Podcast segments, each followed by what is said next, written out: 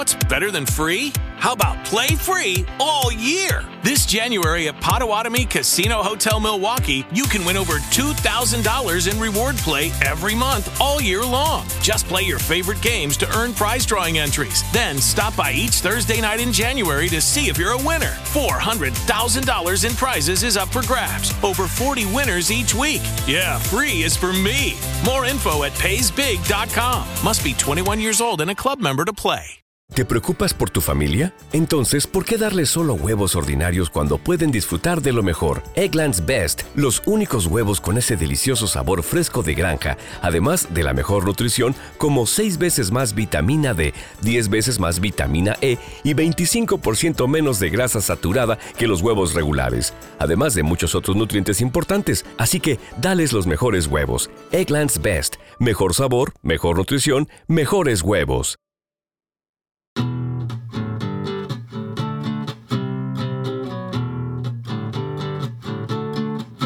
Es muy curioso que de manera reciente los libros con los que me he encontrado en el camino, las lecturas que he hecho, tienen que ver con la memoria. Y con la memoria como un lugar que duele, como una herida que no termina de cerrarse, que no termina de volverse cicatriz y que escuece solo con el pensamiento.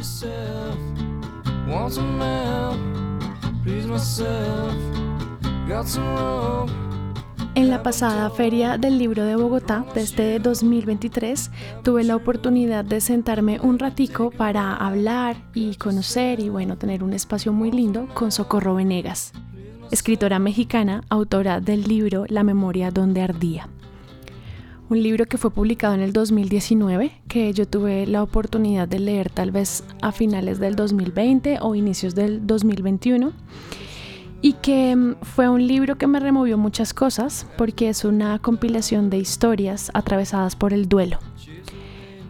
Muchos duelos, multiplicidad de duelos y narrados desde muchas miradas.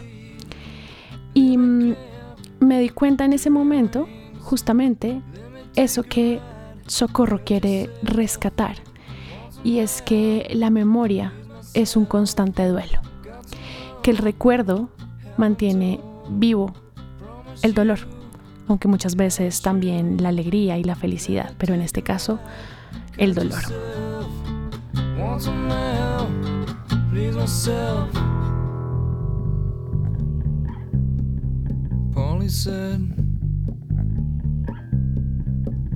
Debo decir que la lectura de la memoria donde ardía es una mezcla de emociones que termina convirtiéndose un poco en melancolía, que es ese punto en común en donde se encuentran el dolor, la dulzura, la ternura y la tristeza.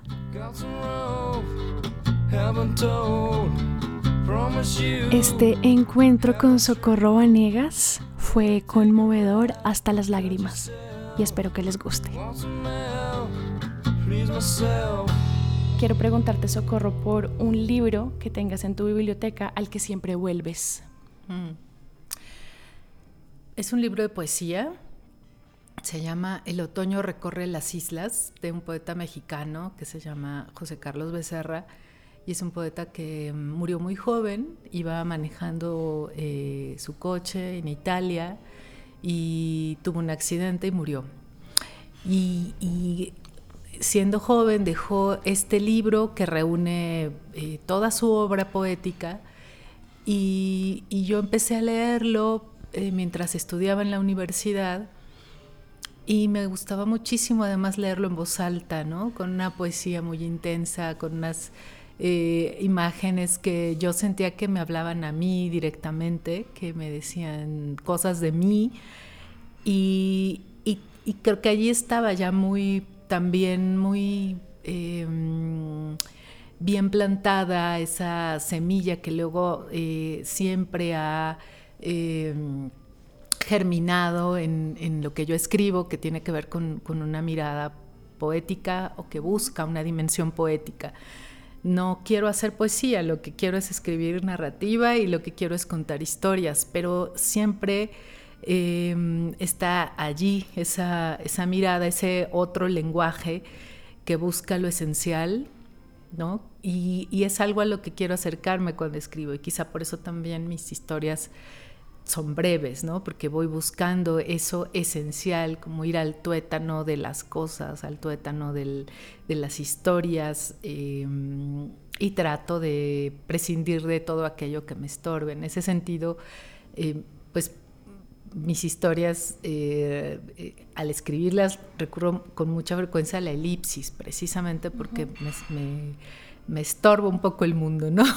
Sí. y quiero encontrar esa, eh, esa mirada eh, mm, que lo abarque todo. Pero además me parece muy curioso que digas que, que no, no, digamos que tu principal interés no es escribir poesía, em, porque yo sí siento en la lectura de tus cuentos y en tu narrativa que al final hay una cadencia que, que que tiende a ese ritmo poético y también como a la búsqueda de imágenes que, que también evocan la, lo poético, como por ejemplo el olor de la cereza, que uno dice como el olor de la cereza en principio no me dice nada, pero en lo poético evoca muchas cosas, ¿no? Em, y te quiero preguntar, yéndonos un poquito más para atrás, em, si yo te pido que pienses en un libro que te haga pensar en tu infancia, mm. ¿qué libro se te viene a la, a la mente? La primera novela que leí, yo estaba eh, saliendo de la infancia de una manera como muy forzada, porque acababa de morir mi hermano menor después de tener un cáncer eh, casi cuatro años, ¿no? Entonces fue un niño muy enfermo en casa y cuando él murió yo tenía 11 años, entonces yo no puedo recordar haber leído el libro de la selva o haber leído eh, alguna otra historia que, que usualmente eh, los niños están leyendo a esa edad, ¿no? Porque además en mi casa mm, no había lectura recreativa, había eh, muchas enciclopedias, porque mi papá era un obsesivo comprador de, enciclopedias, ¿no? Entonces le encantaba eh, pensar que nos estaba dando acceso al conocimiento y que nos iba a ir muy bien en la escuela con todos esos libros allí en casa. y, y cuando fue el funeral por la muerte de mi hermano, alguien, creo que fue un tío, dejó olvidada en la casa una novela que era el diario de una joven francesa, era una novela histórica y esta joven había sido novia de Napoleón Bonaparte antes de que él ascendiera hasta donde ascendió, cuando era todavía un joven militar, ¿no? Muy eh, todavía una persona sencilla, normal, digamos. No se, le había subido la fama a la cabeza. No se le había subido la fama ni Josefina a la cabeza. Y esta era una eh, joven hija de un comerciante en sedas de Marsella. Entonces, esa historia de amor y lo que pasa después, cómo ella misma entra a la corte, cómo Napoleón se vuelve emperador, todo eso está allí. Y yo a los 11 años, eh, eso fue lo que leía y otras cosas, porque sí leía la enciclopedia, ¿no? Encontré también los mitos griegos allí, me encantaban esas historias que uno no se imagina que los dioses sean así de terribles y, de, y de egoístas y de eran criminales, ¿no? miedosísimos. sí, entonces bueno, eso, eso era lo que yo, lo que yo ahora si pienso en mi infancia, eso, eso está entre lo primero que leí. Em, libros de no ficción por ese acceso a las enciclopedias y, fue fundamental, ¿no? esa llegada, esa, esa novela la leí varias veces, estaba ya después toda... Eh, se, quedó, mm, se salían las páginas. ¿Lo tienes todavía? No, no lo tengo. No sé qué habrá pasado porque también lo presté a mis amigas, ¿no? Ya sabes esto que pasa que quieres compartir, lo que nos pasa a todos los lectores cuando nos encanta un libro, entonces pasaba de mano en mano y y luego, en algún momento, quise ya escribir y esa novela que escribí, mi primera novela que escribí en bachillerato, con, no sé, con 15 años, mm, hice lo mismo. Pasó de mano en mano, la fui prestando a mis amigos, a mis amigas. Eh, y, sin duda ahí estaba evocando ya como ese em, la circulación de esa primera novela que leí. Claro. Y sientes que un poco esa, esa forma eh, narrativa, pues no sé, de narrativa de una novela histórica como esa, eh, pudo haber permeado tu forma de escritura también? Como de pronto a veces cuando te sientas a escribir, tienes momentos en los que te acuerdas de alguna cosa que leíste de ese primer libro. Tal vez tuvo que ver como en otra, en, ciertas preferencias lectoras iniciales, muy iniciales, porque estaba enamorada de esa eh, visión de Francia, ¿no? De la historia de Francia. Entonces investigué mucho, me encantaba leer sobre, sobre, sobre Francia. Eh, y, eh, y, me parece una pregunta muy interesante, nunca me la había hecho, pero entre las primeras escritoras que leí y que admiré y que son, siguen siendo escritoras de cabecera, para mí son, son, hay dos autoras francesas que son Marguerite Yourcenar y Marguerite Duras. Entonces, em, de alguna manera sí, sí que se quedó algo allí. Claro, te empezó a llevar como por esa linecita de lecturas. Mira, Socorro, eh, si yo te preguntara em, por un libro con el que te gustaría empezar todos los días, un libro que tú digas, ay, me encantaría poder leer esto todas las mañanas porque me da vida. ¿Qué libro se te ocurre? Pues mira qué curioso, porque de nuevo pienso, lo primero que pensé fue en poesía, cualquier libro de Anne Carson. Y el segundo, quizá este libro del autor se me está olvidando, pero el libro es Zapatos Italianos. Y ahorita lo googleamos y ya nos daremos cuenta de, que, de quién es el autor. es Mankel, Henning Mankel, que es un autor más conocido por su novela policíaca, pero este es un libro que no es una novela policíaca, quizá tiene ciertos recursos allí, por eso una, una, una novela inmensa, de esos libros que se, quedan y que son como, como un bálsamo, ¿no? Que hay una mirada ahí que por alguna razón te da consuelo, no sabes por qué, pero ahí está, ¿no? Un libro que te haya hecho morir de risa. Mm. Mm. Fíjate que hay, un, hay algo que a mí me, me llama mucho la atención porque eh, a veces las escritoras no siempre tienen sentido del humor, ¿no? Siento que es algo que, no se explora, que no exploran suficiente.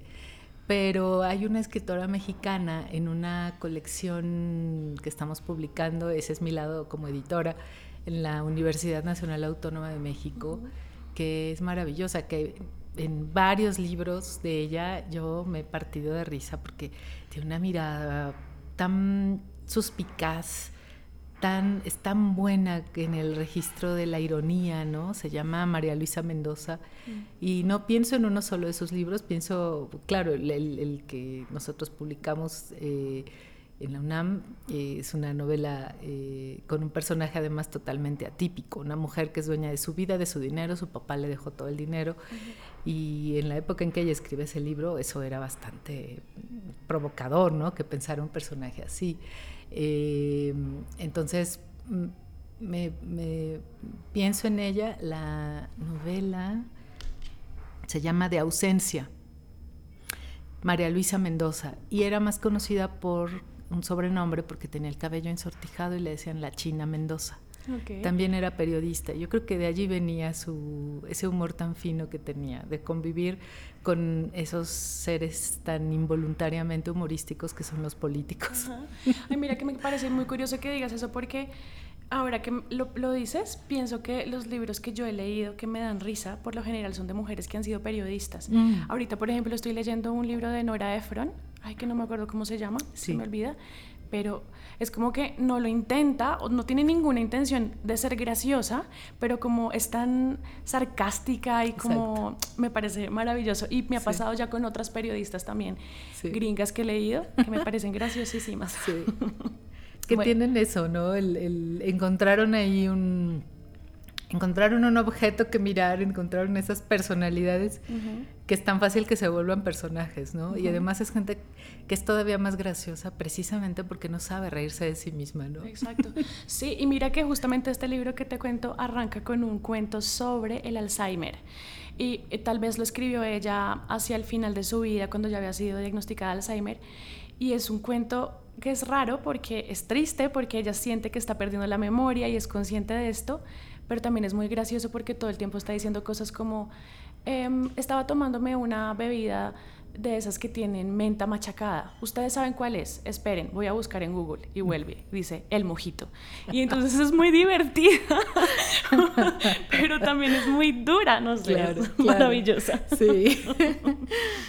bueno, mira, la siguiente pregunta relacionada con esta Em, también la hago súper desde el interés personal porque lo que a mí más me gusta cuando leo es tener la posibilidad de llorar. Me encanta llorar con los libros.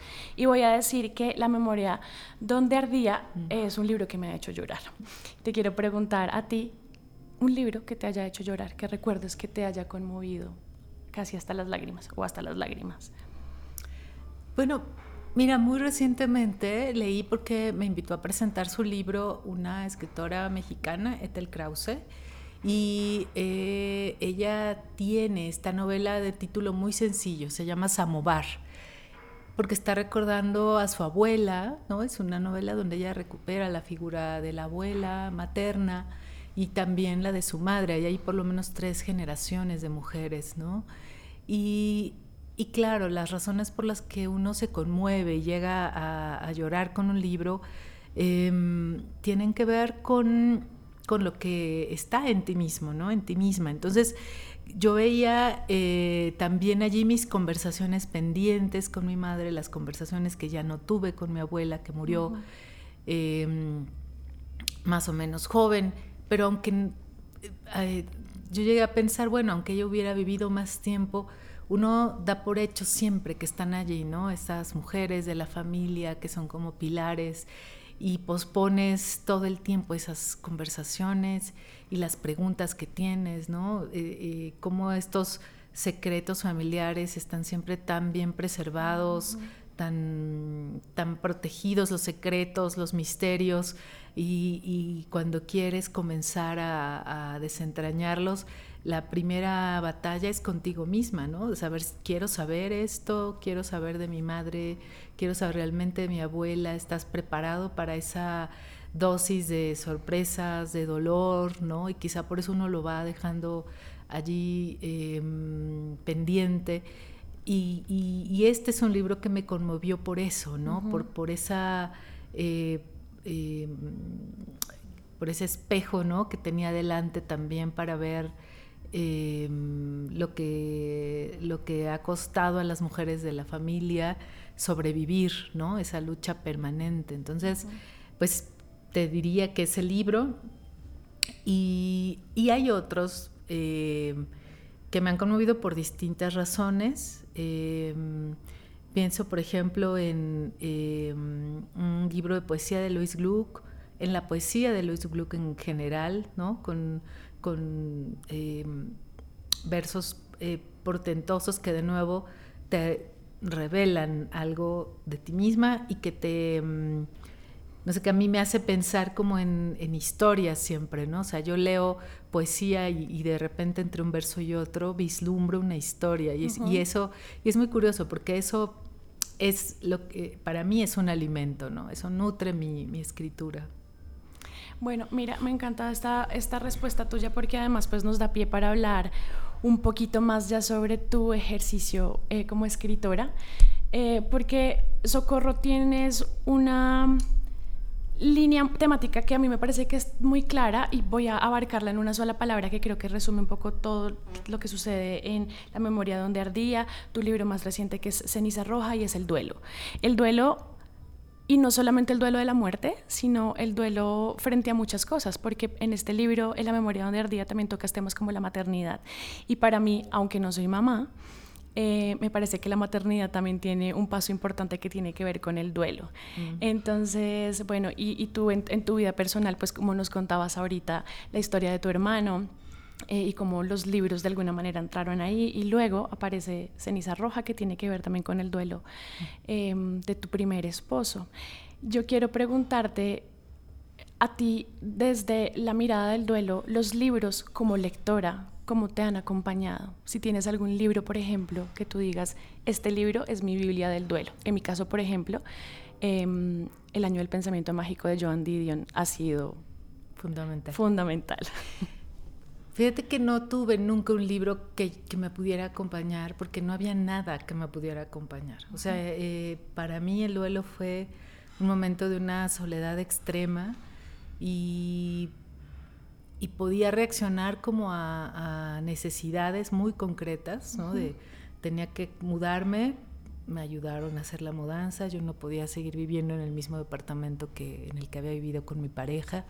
Fue una muerte abrupta totalmente, entonces mm, allí donde él se desplomó, pues allí se acabó todo, ¿no? Para mí, entonces em, me mudé, mantenía como este nuevo lugar en el que, en el que vivía, eh, hacía un viaje a la semana, vivía, en Cuernavaca, una ciudad que está a una hora de la Ciudad de México, una hora y cacho, algo así, y, una vez a la semana iba porque mi psicoanalista estaba allá, entonces eh, era como toda la semana acumulaba fuerza para eso, para ese traslado, y le decía, llegaba y le decía, siento que me arrastro, ¿no? Hasta aquí.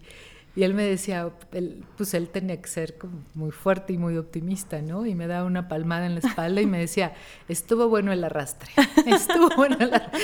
ok.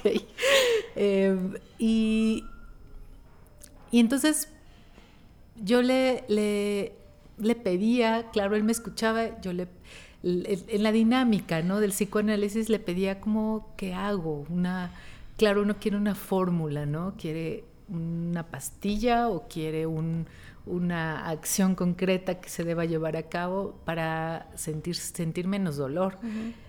Y él no, tenía ningún, eh, no, seguía alguna corriente que, que farmacológica, ¿no? Para él era más importante vivir, habitar, transitar, transitar por la experiencia y creo que eso fue muy importante.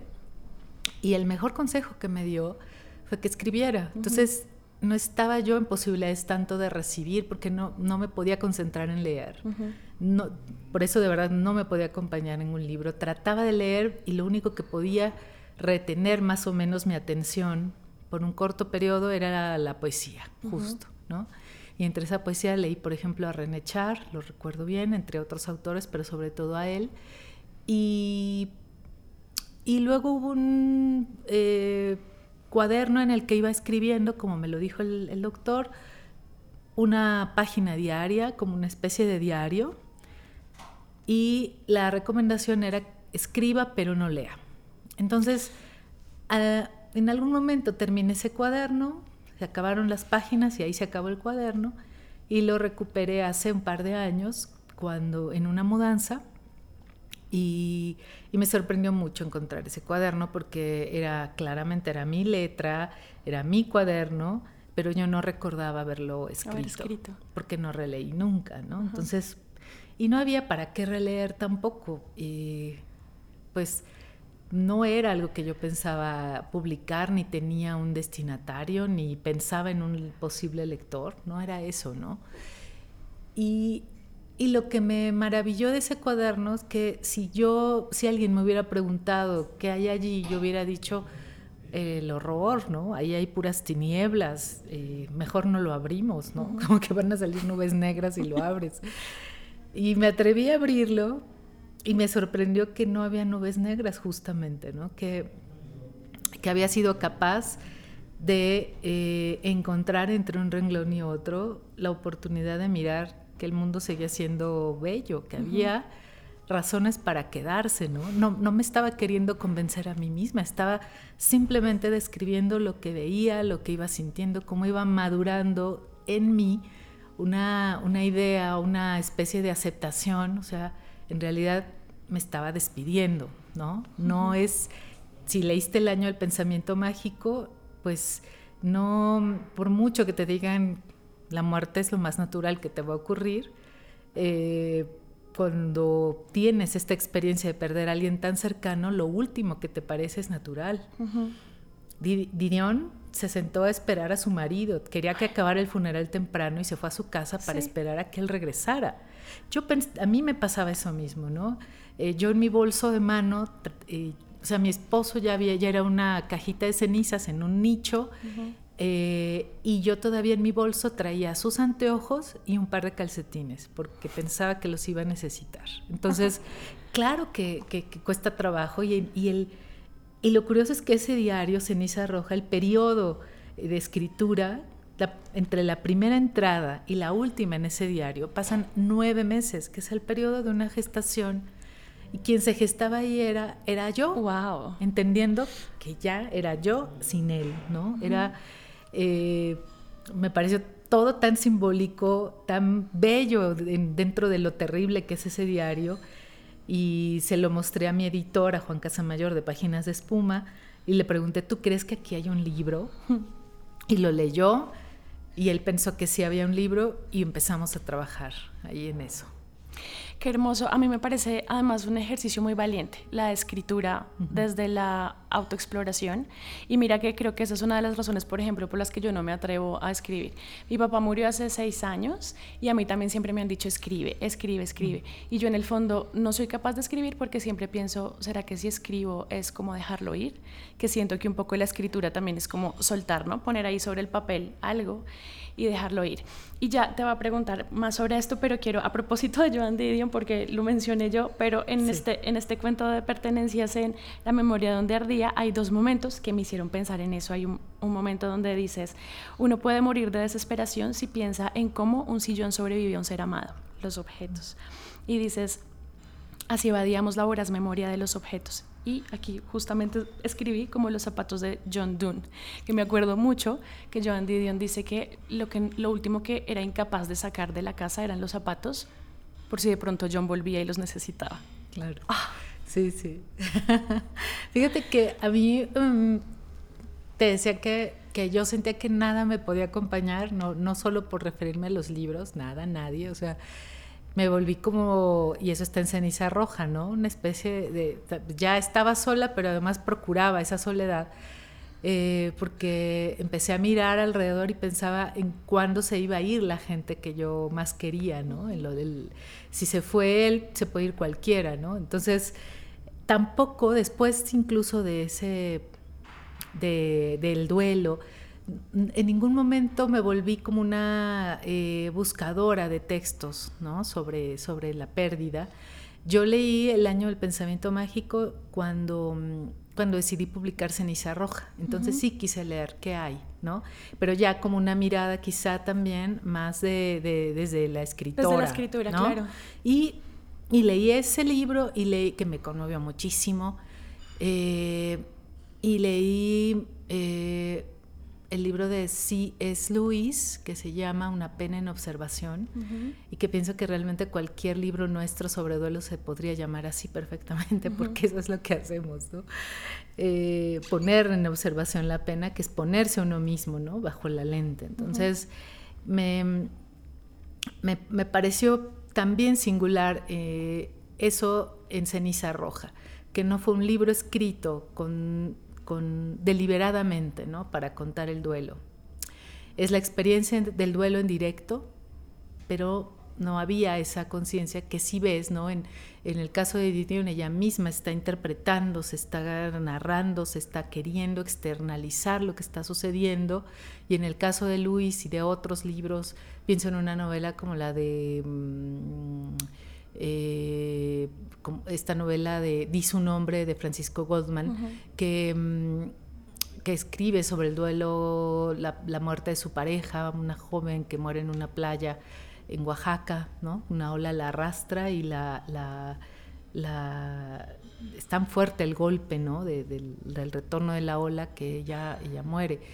Y y me, me, quedo mucho con una imagen de esa novela, eh, porque a lo largo del libro eh, está todo el tiempo preguntándose, mientras esto sucedía, por dónde venía la ola, ¿no? O sea, la ola que mata a su pareja, ¿dónde empieza su viaje? ¿En qué momento? ¿no? Es una gran pregunta, eh, es tratar de ver la, la mano invisible que te quita todo tratar de adivinar, ¿no? De por dónde, por dónde llegará. Em, y bueno, pero son, como te decía, lecturas posteriores. No me, no me parecía especialmente interesante buscar esa literatura. Quizá tal vez incluso la evitaba. Y, pero leer eh, estos libros me no, te diría que me ha consolado, no estoy o no en el momento en que, en que estaba preparando la edición de Ceniza Roja, no es que necesitaron consuelo, pero sabes sí que, me gustó sentir eh, justo que no estaba sola, que nunca había estado sola, ¿no? Y que en realidad, y eso también es algo que, que me gusta pensar que logra Ceniza Roja, decirle a otros que no están solos, que, hay, que esto lo podemos pasar acompañados y que podemos atravesarlo. ¿no? Y por eso en Ceniza Roja es muy importante la dedicatoria de ese libro. Yo lo dedico allí, así dice, a quienes han eh, a quienes se les han dilatado las pupilas con la pérdida. Y ahí estoy tomando una imagen de Didion, porque ella cuenta que, cuando, que se sentía que sentía que la luz misma le dolía. O sea, algo tan inocuo como la luz la lastimaba porque sentía que tenía las pupilas, como cuando vas al, oftalmólogo y te dilatan para hacerte un estudio y te molesta porque está la pupila muy dilatada, ¿no? Entonces ella piensa que ese es tu, el, que ese tipo de dolor te de, es, es el momento de mayor fragilidad en que vas a estar, ¿no? Tan frágil que la luz misma te, te duele. Entonces, pensé en eso, en dedicarlo y en decir que la luz un día vuelve, ¿no? Que un día te deja de doler así, porque esa fue mi experiencia. Un día sana. ¿Cuánto tiempo pasó entre ese momento que escribiste tu diario de duelo y eh, la publicación de Ceniza Roja? Casi 23 años. Un montón de tiempo. ¿Y, te parece que em, la memoria, tú nos decías ahorita que, que te parecía un escrito nuevo porque no lo habías leído, no sabías qué habías puesto ahí, pero eso que es que leíste después, después de 20 años, ¿te parecía que era muy diferente a lo que tú tenías en tu memoria, como en cómo habías transitado tú ese momento? ¿Lo que recordabas era muy distinto? No, me sorprendió eh, recordar cosas que tenía completamente olvidadas, ¿no? Eh, y, sobre todo recordé que en ese tiempo fue cuando empecé a tener esta fantasía que le dio forma al primer cuento al que te referías de la memoria donde ardía, eh, a pertenencias, porque yo decía qué maravilloso sería que pudiera intercambiar con alguien todo lo que hay en mi casa, ¿no? Porque te quedas con el peso enorme del donde el sillón donde se sentaba, la ropa, los zapatos, los anteojos, para en mi caso, ¿no? Todo eso que era eh, una manera de decir, quisiera intercambiar mi memoria amorosa, mi memoria dolorosa, por la de alguien más, ¿no? Y porque claro, yo podía deshacerme de todo eso, pero seguía necesitando una estufa y unos cubiertos y, ¿no? Entonces, por eso lo preciso, lo que se necesitaba era un intercambio. Entonces, así es como va madurando la idea de, este cuento con estos personajes que logran pactar ese, intercambio, ¿no? y, me han preguntado a veces después de leer ese cuento, me han preguntado, ¿esto existe?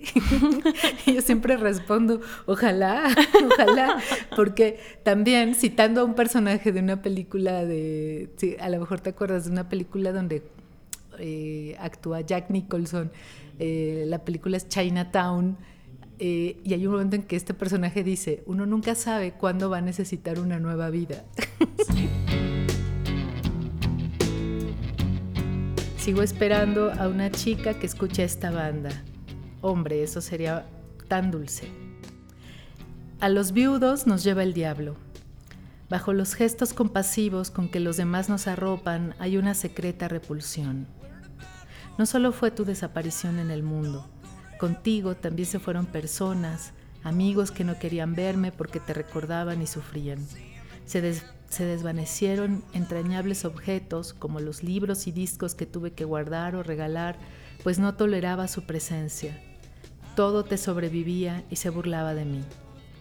Abrí la caja de Pandora, la urna donde guardé todos nuestros discos. Han pasado tantos años y hoy una mezcla de hastío y coraje guió mis manos. Arranqué la cinta canela, salió polvo, tosí, encontré una cucaracha muerta encima del Without a Sound de Dinosaur Jr., tú no habrías permitido que se empolvaran tanto. Ya tendrías todo en un iPod, pero tú no estás más y tenía que hacer algo con las cosas. Se volvió imposible escuchar música. Aunque sabía perfectamente cuáles eran tus discos y cuáles los míos. No logré establecer una separación entre unos y otros. Un ser mutilado no es más un individuo.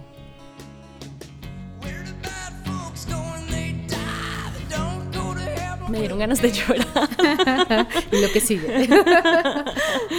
Hermoso. Si se quedaron con las dudas y las ganas de llorar, bueno, ya saben que pueden leer hasta el final La memoria donde ardía de Socorro Venegas. Socorro, muchísimas gracias. Te agradezco muchísimo este ratico. Muchas gracias a ti. Gracias, de verdad.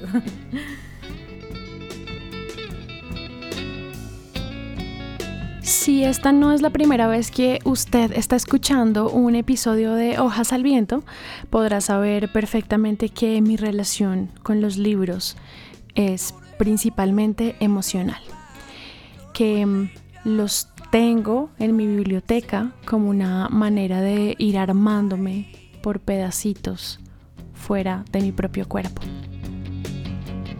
Y mm, con la memoria donde ardía no fue distinto creo que depositado en este libro un poco del duelo con el que cargo y creo que un poco de este libro ha sanado la herida que llevo desde hace varios años.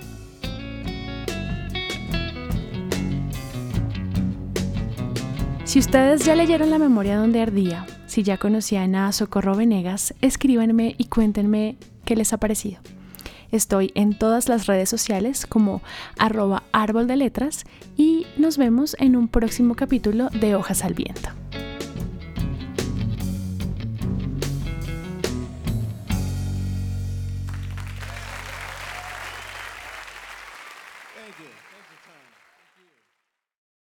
Encuentra en The Home Depot nuestros mejores ahorros de temporada en almacenaje seleccionado, hecho para ti. Obtén cajas resistentes HDX para proteger tus herramientas o almacenar tu equipo deportivo con su tapa reforzada con cierres y un diseño apilable para conservar tus decoraciones navideñas, como series de luces y estos muchachos. Ahorra más con hasta 25% menos en almacenaje seleccionado por Internet en The Home Depot. Haces más, logras más.